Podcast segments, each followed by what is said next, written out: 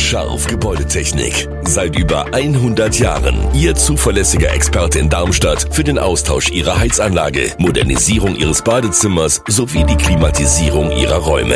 Erwarten Sie mehr von uns, als Sie es gewohnt sind. Scharf Gebäudetechnik.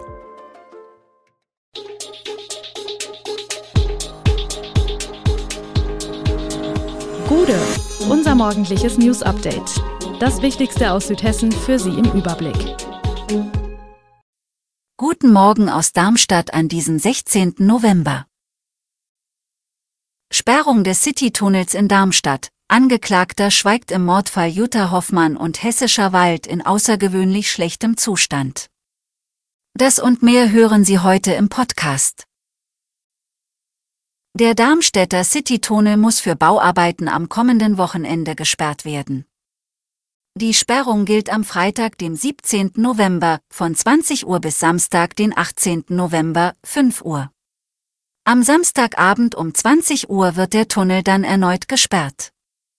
Diese Sperrung gilt dann bis Montag, den 20. November um 5 Uhr. Das Mobilitäts- und Tiefbauamt wird in diesen Zeiträumen weiter an der Ertüchtigung der Tunnelbetriebstechnik arbeiten. Damit geht auch die Demontage einer vorhandenen Deckenschalung einher. In Darmstadt steht das Kuhnwaldgelände, das aktuell als Lagerplatz für Autos genutzt wird, im Fokus städtischer Entwicklungspläne.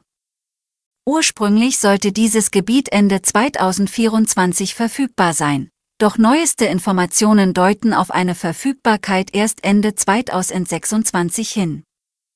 Die Verzögerung wird von der Stadtverwaltung nicht als Rückschlag gesehen, da parallel laufende Entwicklungsprozesse ebenfalls Zeit beanspruchen. Das 12 Hektar große Gelände gehört der Aurelis Immobiliengesellschaft. Gleichzeitig gibt es Unsicherheiten bezüglich des Zeitplans für die Starkenburg-Kaserne, einer weiteren großen Fläche, die für städtische Entwicklungen vorgesehen ist.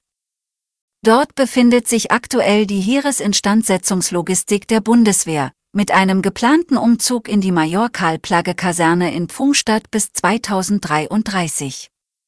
Die Verlagerung der Bundeswehraktivitäten ist komplex, da sie von der Fertigstellung anderer Standorte abhängt, einschließlich eines neuen Zentrums in Brandenburg und des Ausbaus des Standortes St. Wendel im Saarland. Zusätzlich gibt es Überlegungen zur Straßenbahnanbindung des Gebiets, wobei konkrete Pläne noch ausstehen und eine Fertigstellung zwischen 2035 und 2040 erwartet wird.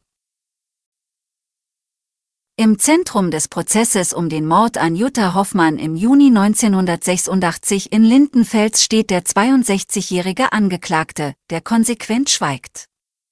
Trotz starker Beweise, einschließlich neuer DNA-Spuren, die im Jahr 2020 entdeckt wurden, hat der Angeklagte über seinen Verteidiger Andreas Sanders mitteilen lassen, dass er sich weder zu seiner Person noch zur Sache äußern werde. Der Angeklagte, der zum Tatzeitpunkt 25 Jahre alt war, befindet sich derzeit in einer geschlossenen Klinik für forensische Psychiatrie. Die Ermittler bringen ihn mit dem grausamen Verbrechen in Verbindung, bei dem das 15-jährige Opfer auf dem Heimweg vom Schwimmbad vergewaltigt und getötet wurde. Folgt man den Ermittlungen von Staatsanwaltschaft und Polizei, hatte der Angeklagte die Jugendliche getötet, um zu verhindern, dass die Vergewaltigung herauskommt. Der Angeklagte stand damals unter laufender Bewährung wegen versuchter sexueller Nötigung. Einen Menschen töten, um eine Straftat zu verdecken, ist ein Mordmerkmal. Der Prozess wird am 17. November fortgesetzt. Fünfeinhalb Wochen nach der Landtagswahl beginnen CDU und SPD mit den konkreten Verhandlungen über ein Regierungsprogramm. In 15 Verhandlungsgruppen soll in den nächsten vier Wochen das Regierungsprogramm für die nächsten fünf Jahre festgezurrt werden. Den Vorwurf der Grünen, die SPD habe in den schwarz-roten Sondierungsgesprächen ein Unterwerfungspapier unterschrieben, weisen die neuen Partner unisono zurück. Bei den Kräfteverhältnissen sei es klar, dass da mehr CDU drinsteht. Aber das Papier trage eine klare sozialdemokratische Handschrift, betont der stellvertretende Landesvorsitzende KW Mansori. Die CDU-Fraktion ist mit 52 Mandaten mehr als doppelt so groß wie die der SPD mit 22 Abgeordneten. In den 15 Verhandlungsgruppen sind laut Rheinvertreter aus allen politischen Ebenen von der Kommune über Land und Bund bis Europa vertreten. Die Arbeitsgruppen seien aber keine Vorlage für die Zuschnitte der Ministerien, über deren Besetzung zum Schluss der Gespräche beraten werde.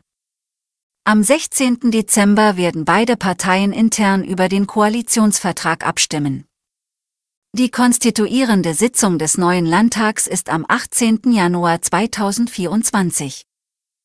Dem hessischen Wald geht es von Jahr zu Jahr schlechter. Inzwischen sei sein Zustand als außergewöhnlich dramatisch schlecht zu bezeichnen. Das erklärte Umweltministerin Priska Hinz von den Grünen am Mittwoch bei der Vorstellung des Waldzustandsberichts 2023. Hoffnung auf eine schnelle Besserung machte die Ministerin nicht.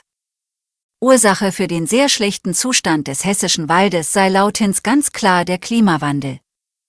Konkret bedeutet das weniger Niederschläge, höhere Temperaturen, mehr Windbruch und mehr Schädlingsbefall.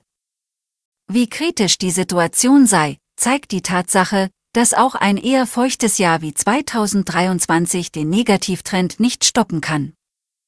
Mit Wiederaufforstungsprogrammen versucht die Landesregierung der Entwicklung gegenzusteuern.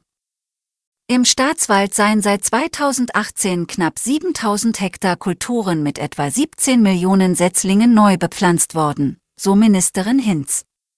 Auf einem Großteil der Fläche solle sich der Wald natürlich verjüngen.